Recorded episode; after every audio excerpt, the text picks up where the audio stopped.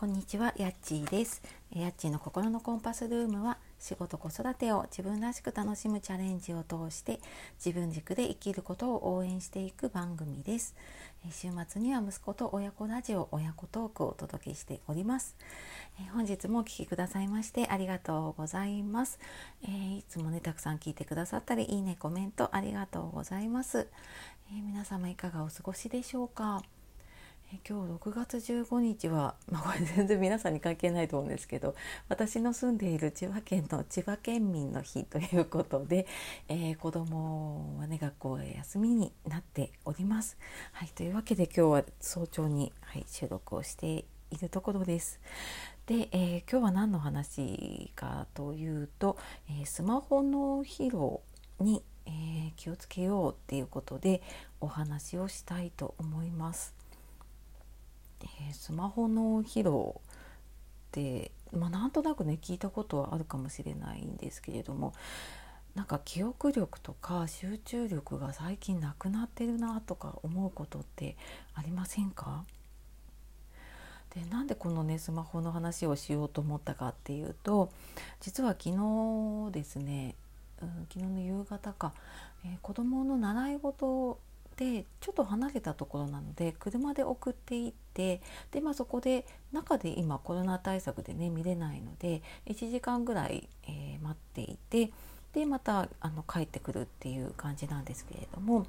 えーいつも1時間ぐらいなのでねまた家戻って行ってっていうと、うん、ちょっと時間が中途半端だなと思って結構車の中で待ってたり近くのお店に行ったりとかしていたんですけれどもなんかそこではって気づいたのがスマホがなかったんですよ。でああと思っていつもその時間にちょっとこう貯めていたえー、とものをちょっとスマホで見たりとかあとは音声配信とかもね、うん、ちょっとそこでため後で聞こうと思ってたものを聞いたりとかしてたのにああと思って スマホがないと思ってでもまあなんか取りに帰るのも時間がもったいないなと思って。でまあでもあんまりなんかこうスマホが手元から離れているっていうことがなかったのでなんかねうんとまあいい面で言うとそこに集中力が取られないなと思ったんですよね。気を取られるものがないなと思って。いつもだとなんかこう習慣的に見てたんだけれどもそれがないなって思って。でなんかただその反面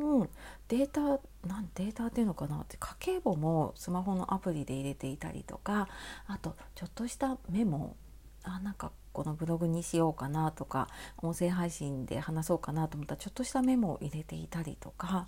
あと今までその音声配信あのこういうテーマでやっていたっていうものとかも、えー、とスマホでスプレッドシートが見れるのでなんかそういうのにいろんなものを入れていて仕事関係のとかもそこで見れるようにしちゃってたんですね。であ見れなくなるとそっか全然私も自分の記憶にはなくって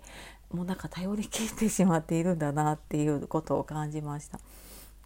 でなんかそこであそうだなんかスマホあ確かになんか頭疲れてるなってちょっと感じてねでスマホの脳疲労って何かっていうと、まあ、スマホを使いすぎて、まあ、やっぱインプットがね多くなりすぎちゃって情報処理の機能が落ちちゃうよって言われてるんですよね。でスマホってこう浅く考えるこうパーって見てねうんとなんていうのかそんなに深く考えたりとかすることはなくて、うん、こうインプットがどんどん入ってくるのでこう浅く考える機能は使われるんだけど逆にちょっと深くじっくり考えたりとかこうぼんやりと考えたりとかっていう逆になんか脳にとってはすごく重要な機能がスマホを見ている時って使われなくなっちゃうらしいんですね。でじゃあそうするとどうなるかっていうとあのうっかりミスが増えてしまったりとかあと感情のコントロールがちょっと難しくなったりあと自律神経がね乱れてしまって、まあ、これは体調の変化とかにもねつながると思うんですけれども、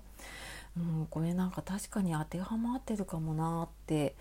まあ、これが多分ね進んでいくとあのうつ症状になったりとかね、うん、そういうのがあるって言われると思うんですけど。あ確かになんかこう記憶力とかね集中力とか。うん、なんか自律神経確かにちょっとなんとなく疲れてたりとかね、うん、体調が優れないなみたいなのあるなと思って。で、やっぱりなんか時には私は手書きの習慣を入れたりとかねあえてちょっとアナログな習慣全然こうスマホで調べれば解決するんだけれどもそれをあえてちょっと足を運んでね本屋さんに行って見てみるとか